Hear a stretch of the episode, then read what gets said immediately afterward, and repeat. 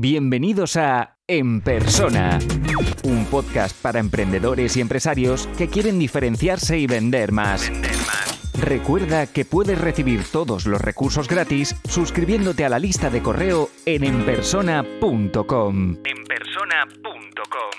Aquí seguimos respondiendo preguntas con Olga y ahora quería preguntarte eh, si encuentras diferencias eh, una vez que habéis adquirido, eh, adquirido pandemia y habéis empezado a, colaborar y a, contactar eh, con más empresas y con más personas y más profesionales fuera de, España, si, encuentras diferencias entre, entre lo que hay allí y lo que hay aquí, no solo a nivel de presupuesto, sino a nivel de cultural. Eh, tenía curiosidad y, por eso te lo pregunto. Sí.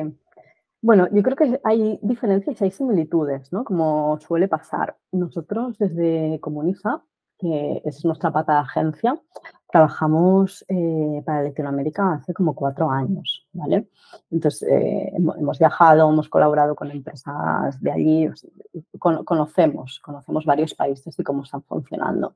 Luego, como decías, ¿no? Tenemos la pata de Brandemia, que es la, la plataforma online sobre temas de branding, donde hacemos difusión, temas de actualidad, cursos online como muy cortitos y demás que sí que nos permite estar como muy en contacto con colaboradores de allí, entonces ver qué está pasando eh, con las agencias de allí y que haya colaboradores también que eh, escriban en, Brandemia, ¿vale? Entonces sí que vemos que hay ciertas eh, diferencias porque, claro, le decimos Latinoamérica y nos quedamos tan anchos, ¿no? Pero es como decir Europa. Entonces, eh, Europa es, grande, ¿no? Es amplia, es diversa y Latinoamérica también. Ah, son países que son muy distintos, son culturas que son diferentes y cada país tiene, tiene su ritmo, ¿no? Y además con unas diferencias eh, entre lo que son empresas grandes y empresas pequeñas, todavía más señaladas que las que podemos tener aquí en España. hay una diferencia muy, muy grande. Entonces, sí que vemos que a nivel de cultura de marca, eh, al menos las personas con las que nosotros tratamos, las empresas con las que tratamos, están muy avanzados, los que son gran empresa, y están como a la última de lo que hay que hacer, eh, están perfectamente alineados con todos los conceptos que bajan eh, de Estados Unidos, o sea, tienen una asimilación muy fuerte. Sí que vemos también que buscan mucho talento fuera de su país, ¿vale? Para la hora de, gestionar eh, marca.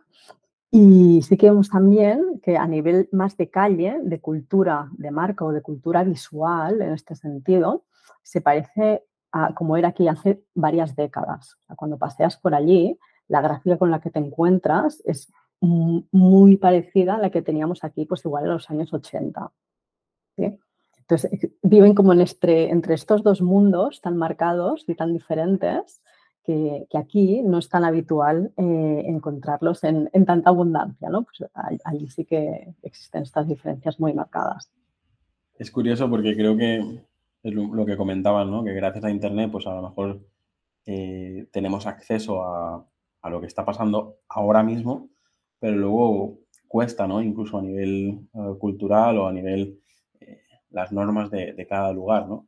antes te comentaba, incluso a micrófono cerrado, que yo noto diferencias desde Barcelona a Mallorca, que, al final es nada, es una hora en avión, pero a nivel cultural, a nivel uh, raíces, tal, hay, muchísimas, uh, muchísima diferencia. Eh, y sobre todo por el, por el tejido empresarial y, el ámbito familiar y, y, cultural, yo creo que es totalmente diferente, ¿no? Y, y yo todavía me encuentro eso, ¿no? Que a lo mejor estamos trabajando ya que si con inteligencia artificial y con las principales herramientas a nivel, pues todas las herramientas que, trabajamos en la agencia son americanas, son punteras, son tal, pero quien tenemos delante es la empresa familiar, el, abuelo, el hijo y el, y el nieto y, a ver quién, quién es capaz de, de, ponerse de acuerdo ¿no? a la hora de, de, hacer ese rebranding o hacer ese nuevo producto.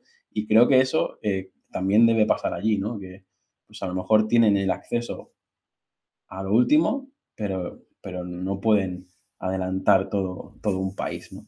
Mm, también creo que son situaciones, en Baleares no, no conozco, ¿eh?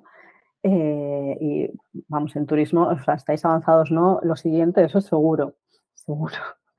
Pero en, Latinoamérica sí que es verdad que hay situaciones de mercado que aquí están como más eh, en un estadio más maduro que allí. Entonces, al final, si tú tienes una situación de mercado más maduro, y pienso, por ejemplo, en alquiler de vehículos, ¿sí?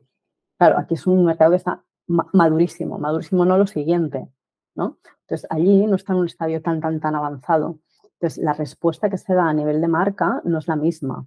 tienes que hacer un discurso mucho más inclusivo cuando el mercado no está tan maduro. Cuando el mercado ya está muy maduro y todo el mundo sabe de qué va todo y, y cualquiera es capaz de acceder a este tipo de servicio, el tipo de comunicación que tienes que hacer puede ser distinto. Entonces, este, este, este nivel de evolución de madurez del mercado yo creo que marca mucho eh, es lo que puedes hacer a nivel de marca. ¿Y no, te da la sensación de que, o sea, no sé hasta qué punto es positivo o, negativo? Porque por un lado es como si tuvieras la bola del futuro, que sabes más o menos lo que va a pasar, sabes eh, qué tendencias han funcionado, cuáles no, qué es lo que ha pasado con estos mercados y tal. Pero claro, luego también culturalmente es tan diferente como que a lo mejor pruebas algo que es, dices, Buah, esto va a ir por ahí, nos adelantamos, apostamos por esto y luego a lo mejor pues no funciona, ¿no? no, eh, totalmente, totalmente, pero nos pasa a nosotros con Estados Unidos también, ¿no? Y, al final el emprendedor es quien tiene que decidir si apuesta y si no apuesta y si arriesga o no arriesga.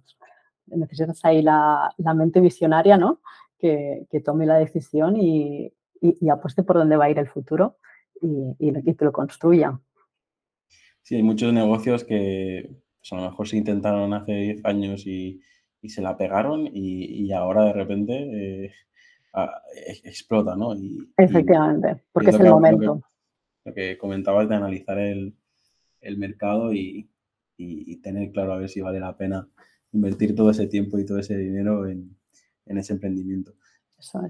no sé si a nivel mm, de, formación y cómo se están, tienen la misma aceptación en Latinoamérica que en España, los cursos y todo lo que estáis haciendo, pero yo creo que multiplicado por 10, ¿no? ¿Cómo lo, cómo lo ves? Sí, bueno, no te creas. Eh, yo creo que estamos ahí como mitad-mitad, ¿vale? Porque al final eh, lo que cuestan los cursos no es lo mismo que cuestan aquí que lo que cuestan allí, aunque cuesten lo mismo. Entonces yo creo que es un factor a, tener en cuenta, aunque son muy, muy baratos, son menos de 60 euros. Ah, lo que sí que estamos recibiendo es como buen feedback en este sentido.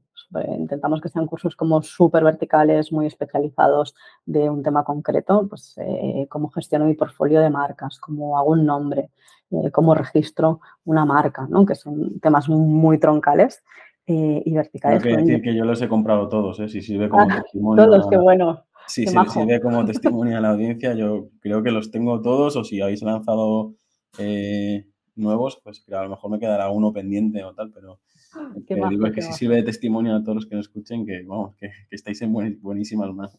Pues luego te pregunto más, que me interesa tener, tener feedback.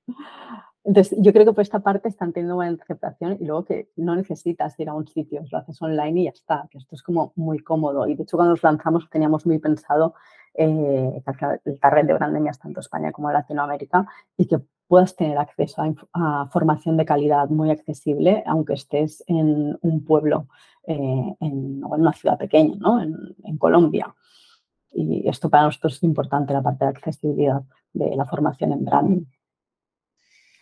Es las ventajas que tenemos ahora y a mí también me ocurre que gracias al blog, gracias al podcast, pues yo creo que el 90% de gente me escucha desde allí y todo, como tengo puesto el, WhatsApp y hago algunas consultas y tal, me contactan a todas horas de todos los lugares y, también creo que es, es, algo pues que tengo que aprender a trabajarlo porque es lo que hablábamos antes, quien tienes delante no, no tiene nada que ver un cliente a nivel local, como a nivel uh, peninsular, como a nivel internacional, pero, pero también me, me sirve a mí a, a espabilar, ¿no? a no quedarme solo en, en, mi pequeño pueblecito, mi, mi municipio, en mi, zona de confort, sino cada día recibo preguntas que me sacan y digo, vale, ¿y ahora cómo le respondo esto? ¿no? Total. Y, me mantiene, me mantiene en forma. Pero es la gracia, ¿no? De que, que, estás en tu pueblo maravillosamente, ¿no? Hablando con alguien que está a no sé cuántos mil kilómetros. Vamos a ver cuál es la siguiente y, y seguimos. Si te gusta este podcast, puedes dejar una reseña o un comentario. Es la mejor forma de ayudar para crecer y llegar a más gente. Suscríbete en Apple Podcast, iBox, Spotify o YouTube para no perderte los siguientes episodios.